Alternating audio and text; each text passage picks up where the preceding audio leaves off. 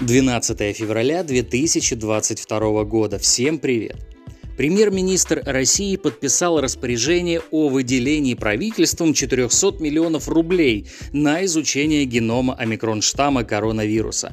Уточняется, что выделенные средства пойдут на закупку оборудования, ферментов и расходных материалов, которые помогут провести анализ генома омикрон-штамма.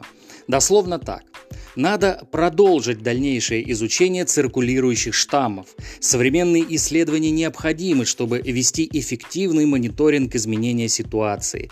Средства выделяются из резервного фонда правительства для подведомственных учреждений Роспотребнадзора. В общем, берегись омикрон.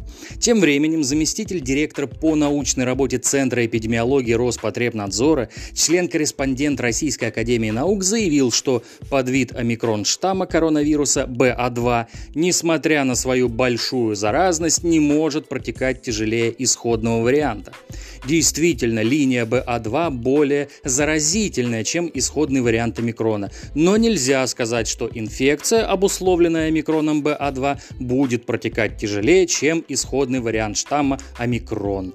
Он является более заразным, но не более тяжелым, сказал специалист. По его словам, появление в некоторых странах второй волны после снижения уровня заболеваемости обусловлено как раз преобладанием БА2.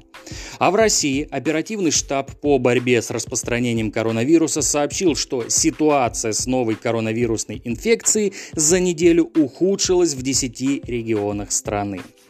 В завершении выпуска информация об агрессии. Итак, Агрессивный пенсионер напугал москвичку в парке. В общем, тут дело вот в чем.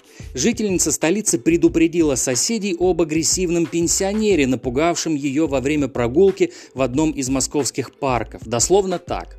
Сегодня гуляла со своим псом. Навстречу мне пожилая пара, около 70 лет, с внуком. Увидев меня, дед демонстративно приготовил биту. Мимо нас он прошел спокойно, но если ваша собака подбежит, написала москвичка. Далее в комментариях разгорелся спор неравнодушных. В словесных баталиях не на жизнь, а на смерть схлестнулись собаководы, зоозащитники и их противники. В общем, все дело, как всегда, в собаках.